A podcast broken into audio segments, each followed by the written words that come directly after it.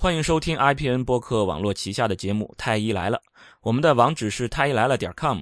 如果大家想要第一时间收听到我们更新的节目，那么请使用播客客户端订阅节目，因为这是最快听到《太医来了》唯一的方式。如果您不知道该用什么客户端，请访问《太医来了》的官网或者微博来了解我们的推荐。今天是第四十二期的《太医来了》，我是田吉顺田太医。大家好，我是楚阳楚太医。嗯，我们这一期节目呢，主要是因为高考刚刚结束嘛，现在正在批卷子，等过过几天可能就要出分数，然后下分数线，所以说我这边的这个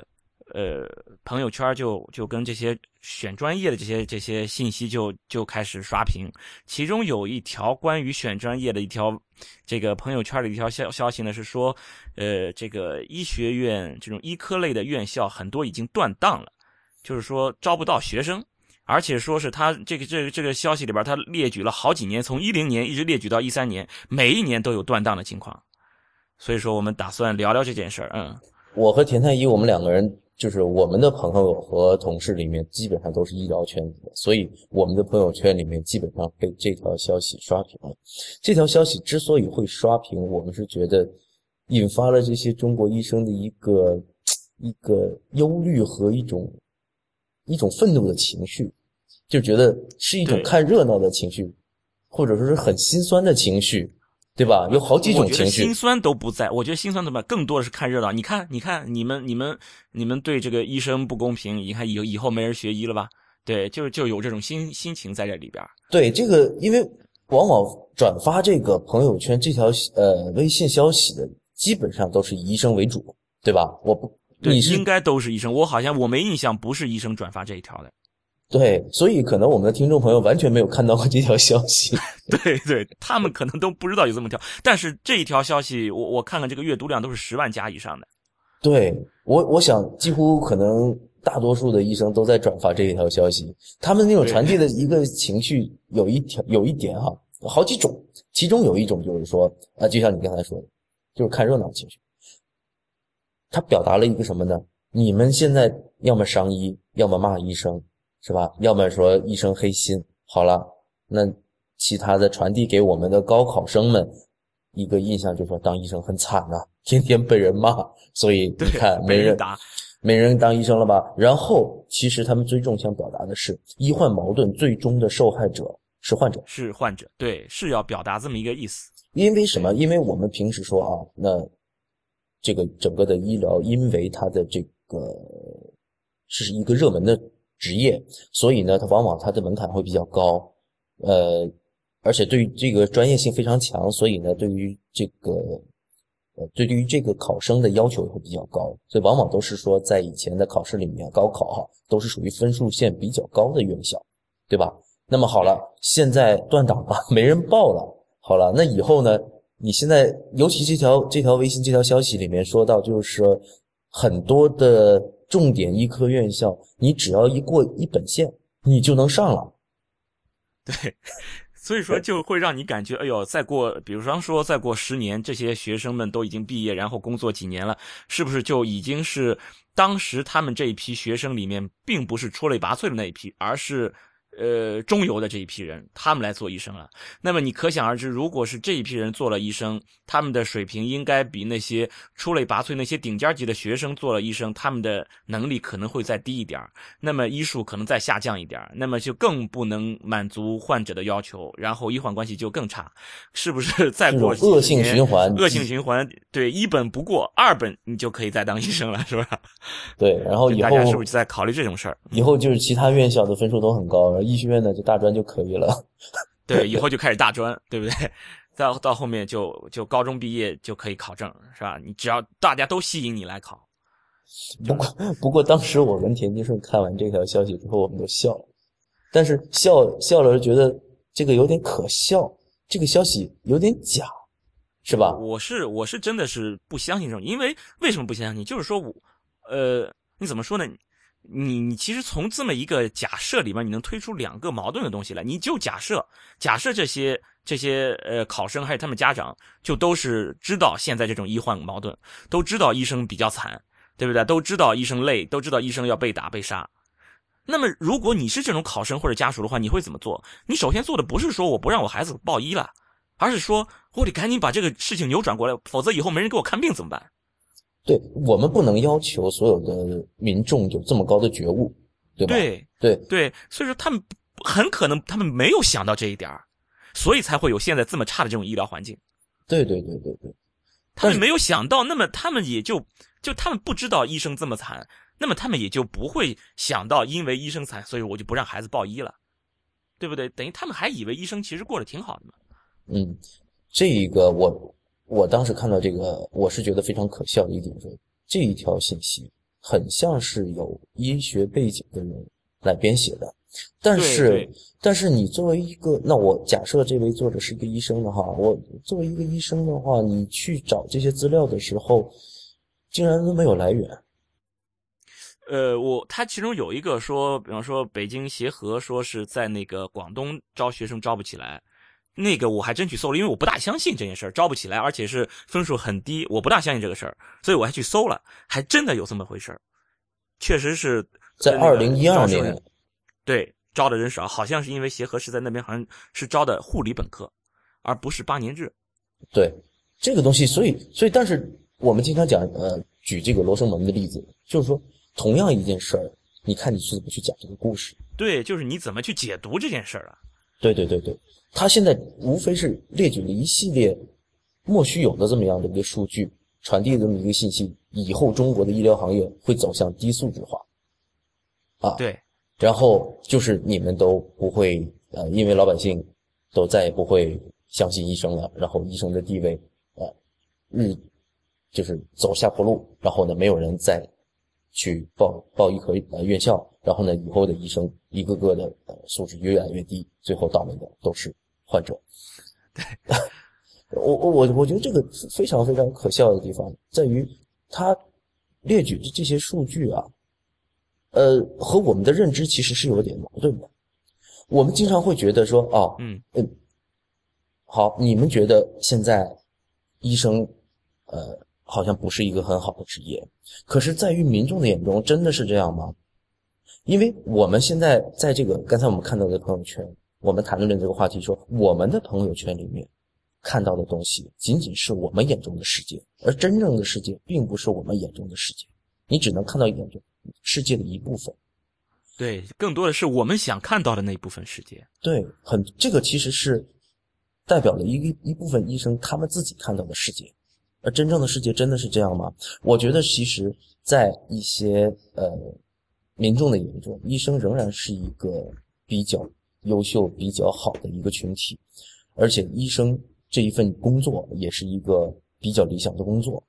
那么后来我跟田太医又就这个事情又进行一番讨论，田太医又去做了一番调查。田太医给大家讲一下你那番调查吧。对，我就去，因为我是不大相信这个数据，所以说我去，呃，我先是先是去那个 WHO 的网站，我想看看到底中国的医生，你你你说医生报的人少了，那么医生人数怎么样呢？然后我去 WHO 的网站去搜，结果发现中国的医生是逐年增高增多的，医生数是逐年增多的。嗯，然后呢，我又看，那么有可能医生数多，可能是又是吃老本嘛，是不是啊？有可能是以前的这些学生多，但实际上近近几年的这些少的这些学生可能还没有毕业，等到他们毕业的时候，是不是我们医生就要少了呢？所以我去看去我们教育部，我们国家教育部的官网，我去看我们的这些招生的情况。然后我他们的官网的那个数据呢，是从九九年开始的，九九年之前好像我我没有我没有找到，九九年之后的这个数据一直它是一直提供到一三年，九九年到一三年，我们那个我们的医科院校本科加专科的招生人数是逐年递增的，是从十几万，是九九年的十万零一点，一直增加到一三年的五十多万，其实等于翻了两倍，翻了两番，等于是增加了四倍。对，所以说其实这个医生的医医学院的招生的人数是每年都在递增的，是，你像十几年了已经都在都在递增的，已经涨到这么一个一个数量级了，而且毕业人数也是逐年递增的，所以说这一块儿也是肯定是没有少的，当然也有可能怎么说呢？因为是从九九年、两千年开始我们扩招了嘛，嗯所以说你扩招的大学生多了，所以说医学院的学生就多了，这个也是有可能的。但那你起码是这说明就是随着扩招之后，并没有说大家都不愿学医了，扩招了以后，扩招的这些学生大家都去学其他的东西了，对不对？其实大家还是还是有同样比例的人去学医了。然后我又看了一下这些分数线，就我找了几个大学，比如说清华呀，呃，那个复旦呀、浙大呀，这这些这些学校、这些大学的医学院，我看了他们在这些一些省份的这些招生的这些分数线。就是你光看这个大学的招生分数线可能还不行，因为这个招生分数线跟当年的这个考题有关。如果考题很难，可能分数线就低；考题比较高呢，呃，考题那个比较容易呢，那个分数线就高。所以说，你应该是跟这个一本分数线的这个差，就是你跟这个一本分数线差越高，说明大家呃要考上这个学校更难。嗯，所以说我就比比了一下这些分数线的这个差值，结果发现。这个差值并没有说减少，就是说你想要考上医学院校和就是至少这些这些比较好的九八五这些这些好的大学的医学院校，呃，你至少要比这个一本的分数线高出一定的分数才能考得上，就这个差值并没有缩小，而且我看了一下，至少到一二零一三年这个分数线都是差值都在一百分以上，所以说就说明什么？说明大家其实都还是愿意要到医学院校的。这个分数线说明什么？就像一个价格一样，当大家都要买这个东西的时候，这个价格就会定得高；当大家都来报这个学院校的时候，这个这个分数线就会定得高。对，这里面提到了我们刚才讨论的一个一个我们就是一些医生眼中的世界和我们真实的世界其实是不一样的。如果说我们真的去做一下查一下数据，我们就会发觉。其实的情况和我们眼中看到的情况，或者说我们心里面想要看到那个情况是不一样的。比如说，现在的有一些医生会觉得说啊，其实没有什么人报医学院校了，他们都转投其他的专业比例、转转专业去了，是吧？而实际上，我们刚才看到的这些数据证明，该该学医的，也就是所谓的该学医的，就是说他这个在社会中，呃，这些高考生里面。还是有原来的一定的比例的考生考了选选择了学医，这是第一个。第二个就是说，在学医和其他专业的比较中，学医仍然是一个门槛比较高的一个专科专业。对吧？对，就这个门槛并没有说下降，说因为断档呀什么，大家都都不愿意学医了，所以说这个要要赶紧把这个分数线要降下来，呃，要要吸引大家来读医，没有这么一回事儿。因为这个分数线，就是说医学院的这个分数线和一本分数线这个差并没有缩小，对，相反，我觉得还是有增加的这个趋势。因为一三年的这个分数线很多都是在一百分以上的，对，这个这个这个差值。所以，其实我们是觉得这个事情是反映了一个现在的医疗圈子里面一种浮躁的一个心态，这种心态就是很很不乐观、很悲观的一个心态。就是真正从业者们其实是更希望能够看到说，哎呀，呃，这现在的这个医疗医患矛盾要产生一些的后果，才来倒逼这个医疗制度的改进。对他们其实是希望赶紧早一点出现这些不好的后果，要不然你不出现这么多不好的后果，你没法警示到那些决策层的人，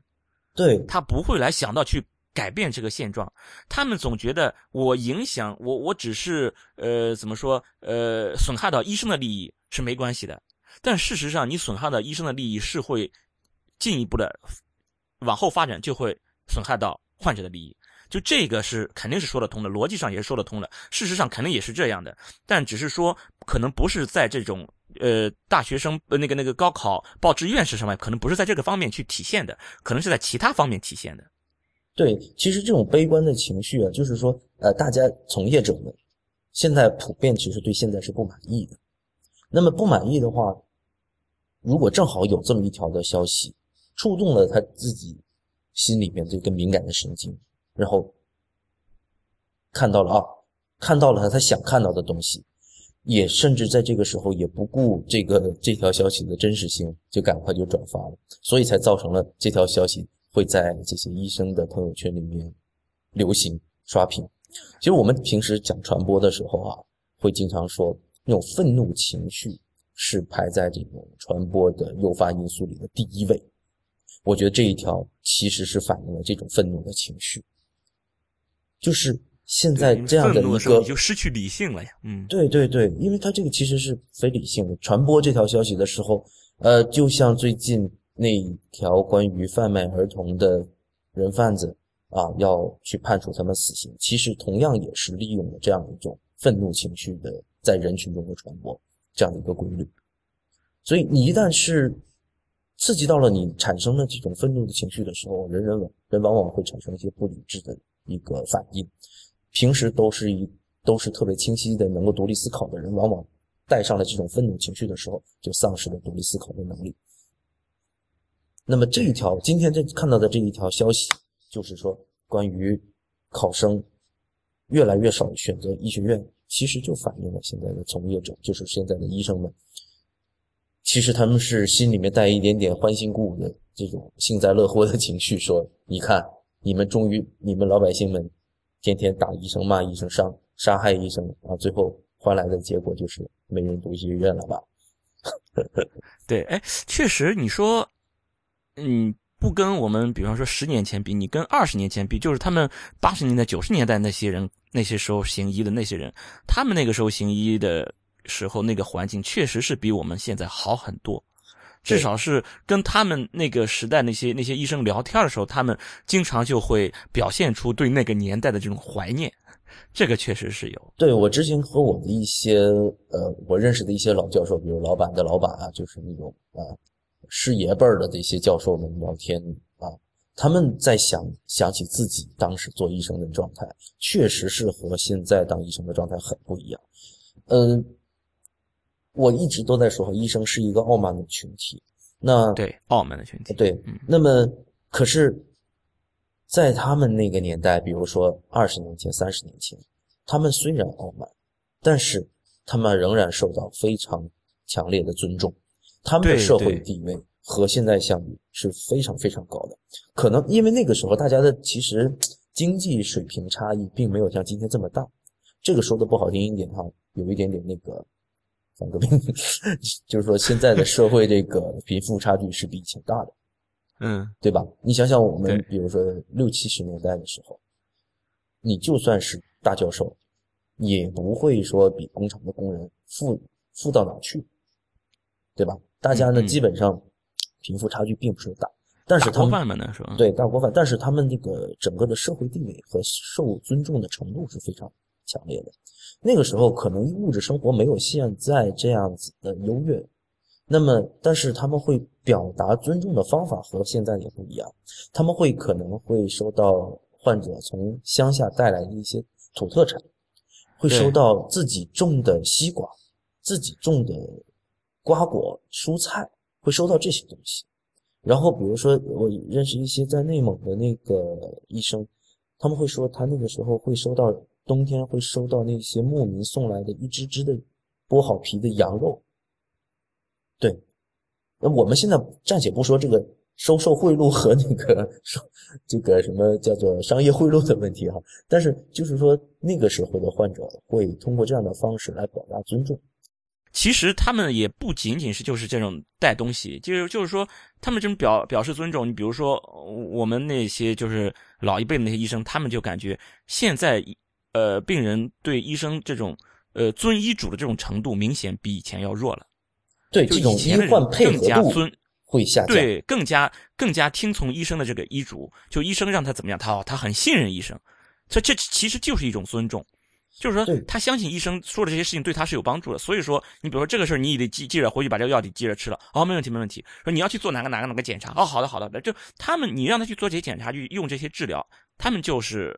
就是听你的这个。但是现在他们就会想，哎，你为什么让我做这个检查？你是想要从里面赚钱吗？从拿提成吗？哎，他们就会有这种这种怀疑。所以说，这种医患的之间的这种这种配合度就会减弱。比如说十几二年、二十年前，哈，你的白大褂，你这一身身份就足以给你带来一个信任度，但是现在不可以了。我觉得我最最伤心的时候，就是我的朋友跑过来问我，说他今天去医院了，然后医生给他开了什么药，做了什么诊断，他说可信吗？我每次听到这个时候，我都是很心塞的，这种感觉就是觉得。为什么他们作为一个医生不能够，就是获取你的信任？你非要找到一个熟人来问一下？有的时候他问我的问题，我根本回答不了，因为不是我们专科的问题。非常非常专业的问题。你为什么要相信一个？是没错，是我是你的熟人，但是我根本就不是这个专业的。你为什么不相信专业人士，反而相信一个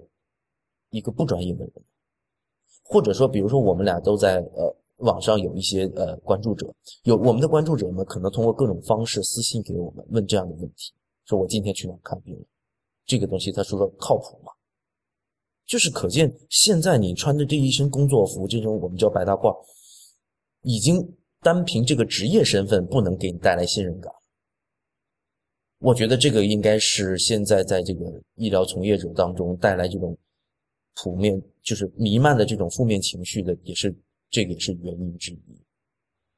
对，就是因为你获得不了他们的信任，所以你的很多的处理都是进行不下去的，都是要打折扣的，其实就是打折扣的，然后。下一步就是因为我知道，反正患者不信任我，然后下一步就是医生不信任患者了，对，就开始就是开始恶性循环了。就是你不信任我，那么我也不敢信任你。我担心有如果有什么事儿，因为这种结局的不好而，比方说轻了被你投诉，如果重的话，有可能就是就是人身的，就是身身体上的这种伤害，这都是有可能的。所以说，我就要越来越保守，越来越保守。很多有可能我搏一把的这种事儿，我就不敢去做。对我们，我经常会觉得，在在工作的时候，我觉得我说话的那个可被信任的程度，还不如商场里面那个化妆品的推销售货员。他们在他们在给你就是贩卖一种，比如说生活方式，贩卖一种，比如说呃美妆的方法，他。在贩卖这个的时候，他的说服力还很强，很容易他们都能接受。可是现在很多患者在接触医生的时候，他首先是举起了盾牌，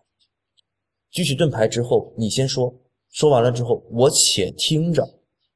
然后等我且听着，我且听着，是吧？然后我出去打一轮电话，或者说你给我开的处方写的病历，我也就是且看着，然后回去找一些熟人。再问清楚了在做，什么时候呢？他能听听你呢？就是说，你随便给他开了点药，也没多少钱啊，然后呢，也不用住院，这种情况他觉得无伤大雅，算了，就别别麻烦熟人了。但凡要涉及到有创的操作，比如说做一个穿刺，比如说要做手术，比如说要住院，一旦涉及到这种稍微呃复杂一点的这种处理的时候，他就会怀疑你的，你的这个。判断是不是正确的，而这种情况往往伴随的那种怀疑是，你是否是想要从他身上盈利？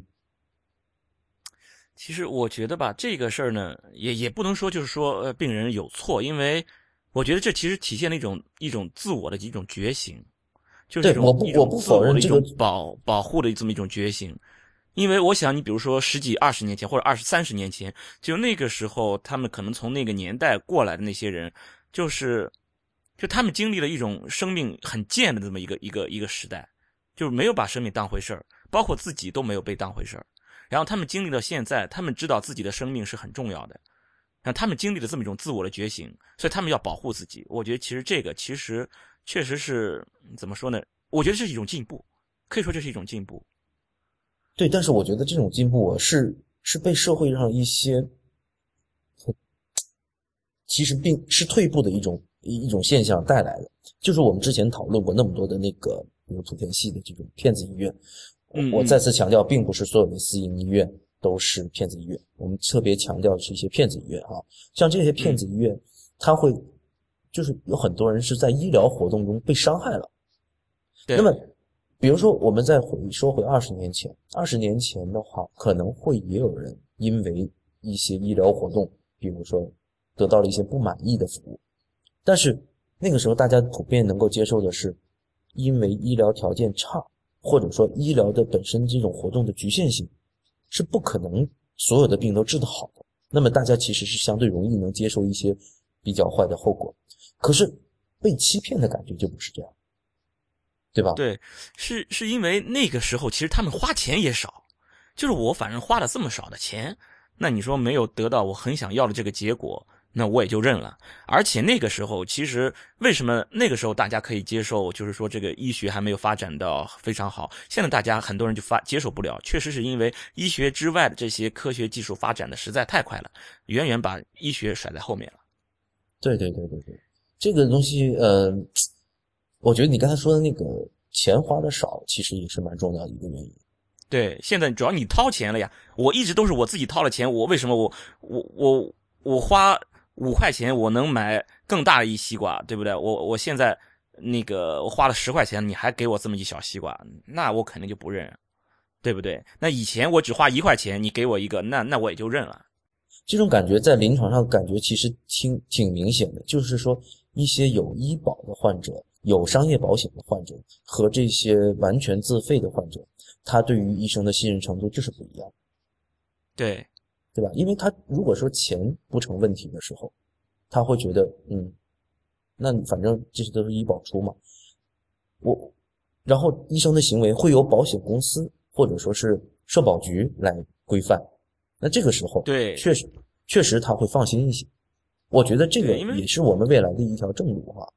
是的，因为病人他不知道我我我到底有没有被医生欺骗。你给我给你，你要让我去做的这项检查，要给我用的这个治疗，是不是就是本来我不不必要的这种？他们是没法去去去监督啊，或者说呃那个去发现这里的问题，因为病人他的信息太不对，他一点都不懂，信息完全不对等。但是如果这个事儿是由医保局啊，或者是由这种保险机构。保险公司去监督，这就有希望，因为他们还是有能力去组织一批专家来进行对医生进行监督的。就是如果你的这个东西过了，我不给你报销，我不给你支付，那么医生就不敢做这件事情。对，所以我觉得这是未来发展的一条道路，是一条正道。如果全民真是有了保险覆盖，不管你是自己买的商业保险也好，还是买的社会保障的医保也好，那么等到你钱在钱方面你不用担忧这么多的时候。那么可能对于医生的信任度就会好一些。那么是的，我觉得现在的医疗从业者也确实是需要规范行为，对吧？我们提到了有一些骗子，也是混入到医生队伍里面，然后有一些其实因为这些骗子混入到医生队伍里面，他是伤害到那些正直的医生的利益的。是的，对吧？因为就是就是那个害群之马嘛。嗯，有有的时候他根本就不是马，他混进混了好多驴。对对，是吧？根本我说句难听的，我确实见过一些人去，就一把年纪还在考那个职业医师执照。我在想，原来我靠，然后我其实甚至有一些人我认识，我就发觉哇，原来这个人已经从医这么多年，了，行医执照都没有。不过他行医执照，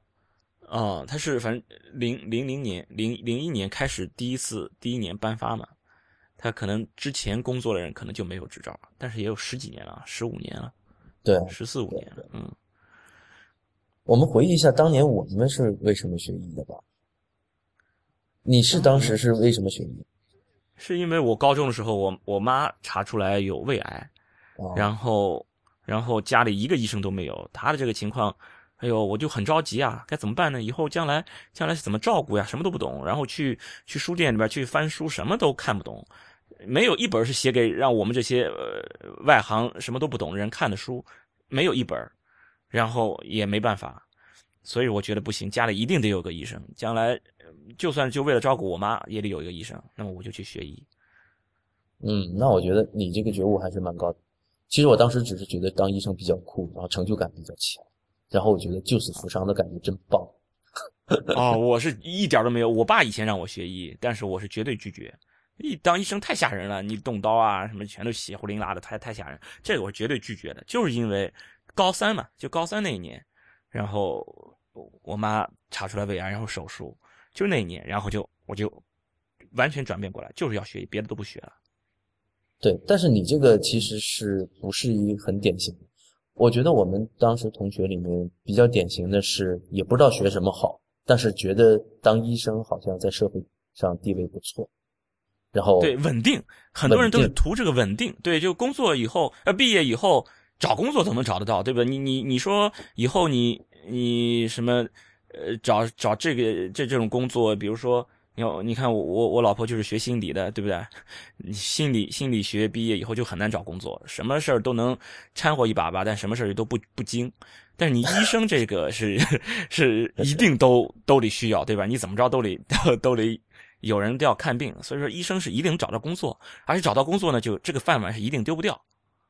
对，我记得当时在我们宿舍的嗯宿舍的那个卧谈会里面就讨论过这个话题，因为大家来的那个家庭背景都不一样，有些家庭就是真的真正就来自于那个农村，父母都是务农的，呃，甚至连小学文化都没有。那我就问这样的同学，他们是怎么去选择这个专业的？有些人就是很有主见，那他觉得可能医生地位高，然后收入好，然后那个受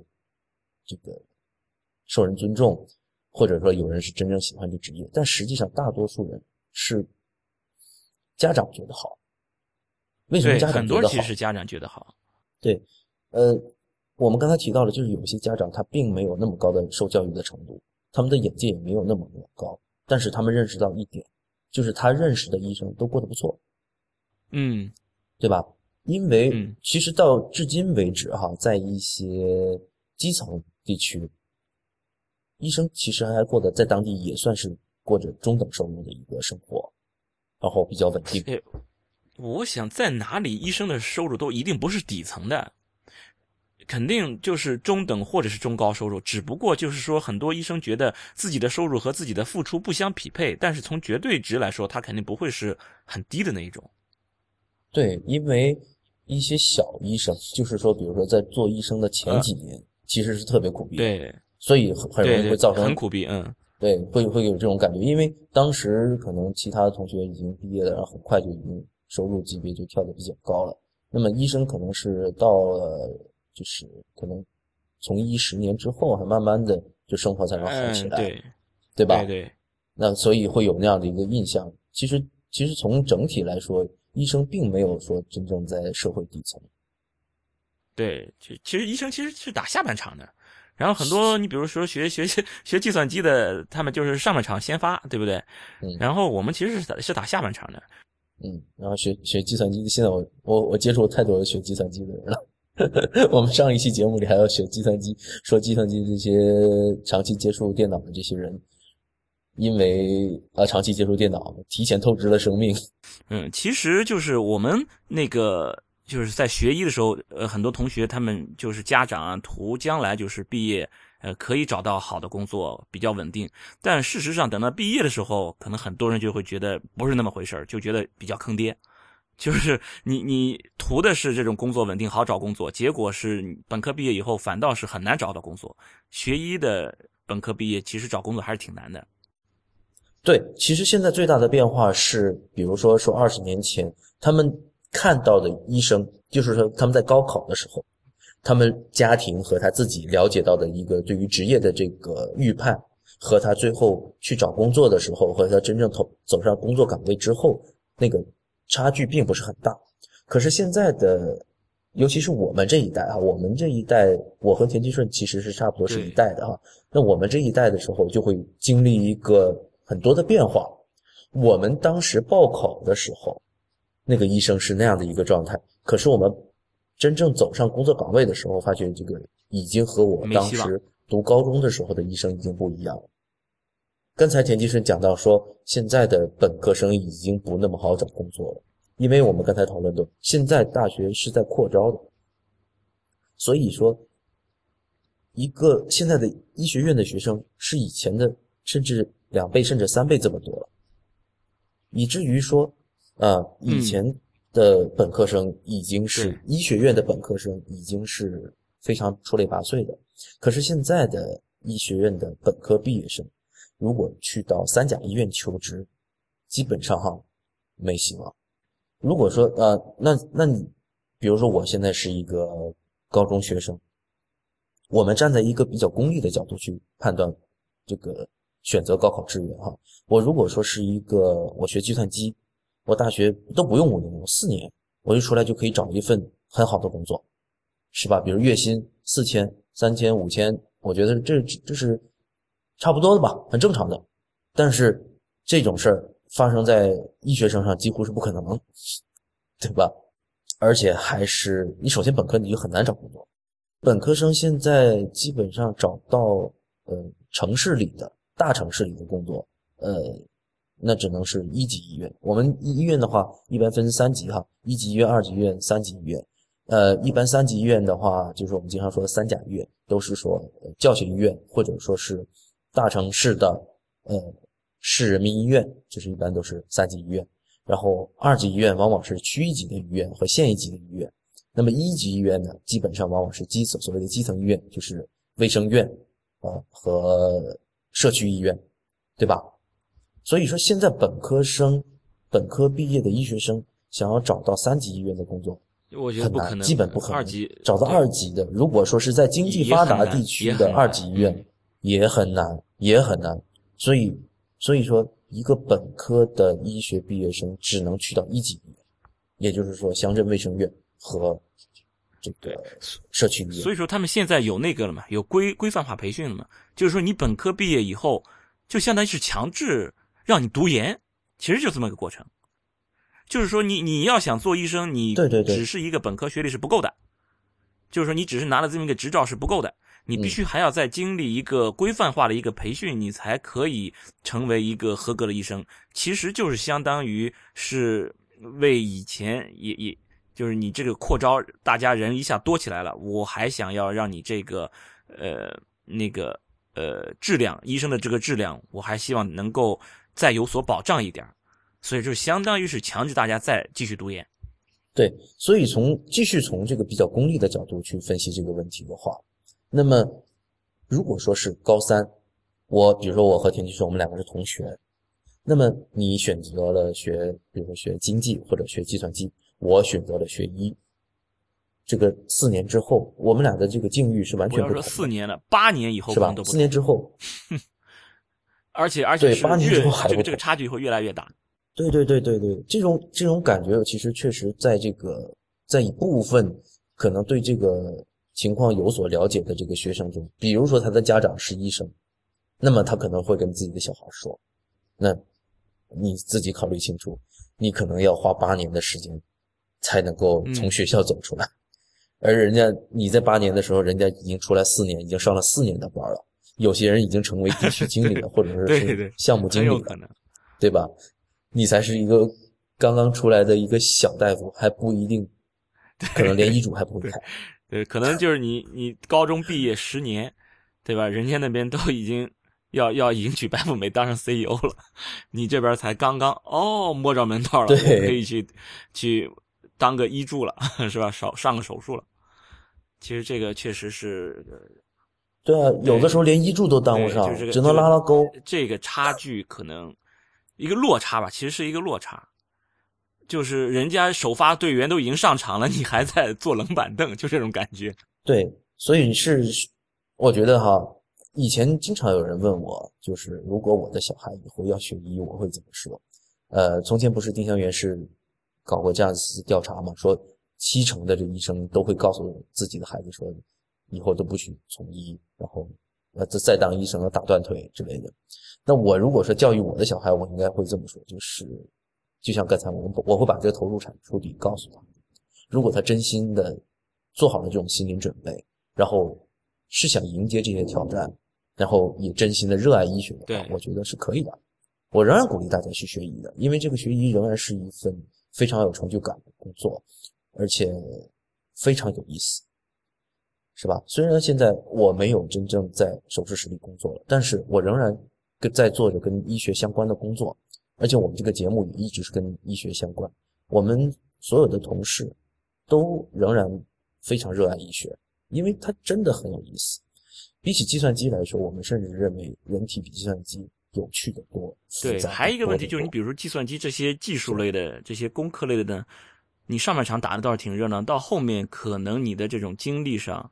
嗯，可能会够不上，你可能会到了你的这个技术上的一个瓶颈，然后你可能向要向着其他方向，比如说管理方向你要去发展。其实就是在你的这个职业生涯上，你到后面到后期可能就跟医学又要有有形成这个差距，这个差距可能就是医学的就做医生的这么一个优势，你下半场你要开始上场了，他们可能就已经体力不支了。对我非常喜欢这个打下半场，你要你要能耐得住寂寞，前面这个冷板凳你要能能能坐得住，坐住冷板凳之后，你你下半场就可以满血的上场，然后你就可以服侍大家。但当然了，你得前提是你得能能熬到那个时候。对对对，我觉得呃，比如说熬到三十五岁以后，我觉得就是你会感觉到你的你的职业是不停的在打怪。对对，因为你不停的就像打游戏一样，那打到打到了 BOSS，打了一个 BOSS 之后啊，过了这一关，接着下一关要过，但是你会觉得有不停的新鲜的刺激的东西过来。对，如果你能在行业里面能做到出类拔萃的话，你是会感觉到不停的有新鲜的呃技术等着你去去学习，然后这个学习和挑战是不停的，一直可能维持到你五六十岁，等你如果愿意的话，都一直都会有新的挑战等着你。所以呃，从这个职业是否有趣和成就是否有成就感来说，我觉得这个职业是有的，只不过是在。职业的这个学习的曲线会比较长，比较长，还是相当长的，相 当长，可能然后七八，然后在上半场，在上半场一定要耐得住寂寞，一定要耐得住寂寞。所以我我我反而是觉得有一部分的同学，他们的那个落差会比较大，就是可能他们的家长给他灌输的那种是觉得，当了医生之后，就是一毕业就能够。走上人生巅峰，迎娶白富美，实际上发现医生上半场是要坐冷板凳的。对，这些人我觉得他是会会落差，这个落差会非常非常大，他会甚至会把它放大，因为他没有想到，因为他这个期望值很高。对，这个会会把这个落差给这个差距，他可能给给放大化都有可能，他是落下来的，有加速度的，它是。嗯，对，因为我之前我工作的一些同事。呃，我的上级医生，我的下级医生都能见到这样的人，就是他其实对于医生的这个整个职业的预判是不准确的。对，就是因为这种不准确的预判带来了后期的一些，就是一些感受上的落差。如果说他在学医之前就已经正确的知道了，啊，你接接下来将面对是什么样的一个曲线的话，我觉得就是能够坦然的接受的。比如说在。在西方世界，比如说在美国，所有的学医的人都知道，自己会将会非常苦逼。所有全社会都知道，就是全社会都能够接受医生收入高这一点。但是同时，他们也能知道，医生是特别特别苦、特别特别累的一群人。对，所以，嗯，they deserve it，是吧？对，他们值得，他们值得拿这么高的收入，因为没办法，我做不到，我没办法读书读的那么好，我也没办法每天。就是上这么多个小时连轴转的去工作，所以在整个的西方社会里面，对于医生的尊重，他们也来源于他们他们认可他们的付出，对对吧？所以说现在还有一个落差，就是除了呃这个前前期的冷板凳，还有一个就是感觉自己的付出和自己的收入太不匹配，觉得我付出了这么多，尤其是前期做了这么久的冷板凳，我终于啊活动活动上场了，结果发现老是不给我传球，是吧？我 就是说，我的这个这个等了这么久，我付出了这么多，结果什么这个获得的实在实在是太少了，所以说这也是一个怎么说一一个一个落差，所以也会让这些现在在做医生的，就是已经在上场开始正儿八经打比赛这些这些这些医生，也是有这种这种不满呀，或者说这种沮丧这种情绪，这个一个一个原因在所在。对，我记得我以前和我的下级医生。和我带的一些学生，我曾经跟他们讲过，就是你先，每个人都想爬到金字塔的塔尖哈，然后，我觉得最惨的一部分人呢，就是说在往金字塔塔尖攀爬的过程中半途放弃的。其实我觉得应该正确的去认知这个攀爬的过程，因为我自己是个攀喜欢攀岩的人哈，我经常把攀岩比喻成这个职业生涯。你如果说在这个攀爬的过程中半途而废，我觉得是最惨。为什么这些人会半途而废？就是他会走在路上的时候，才认识到这条路的艰辛。如果说你在启程的时候就已经知道你将面临的一条非常艰苦的路的时候，再苦你也要把它走完，是吧？其实很多人最后成功走上的金字塔塔尖，并不是说因为他就是特别优秀，只不过他坚持走完了。对对。对，就这个这个这个这个攀爬的这个这个比喻，确实是，就是说，你你如果真的想要爬到那个顶峰，那你一定要经历这么一个呃这么一个过程，就是你不要不要去觉得哎怎么这么痛苦，除非你如果真的想要舒服，你干脆就不要去爬，绕着走在下面走一圈，其实也可以，对不对？对，其实我们这一期节目讨论的是学医到底吃不吃香的问题，我们俩想说的是。学医还是个好职业，对啊，就是苦逼了一点，对对吧？这个好是相对的好，就是我们是热爱它的，但是呢，它的强度和呃一些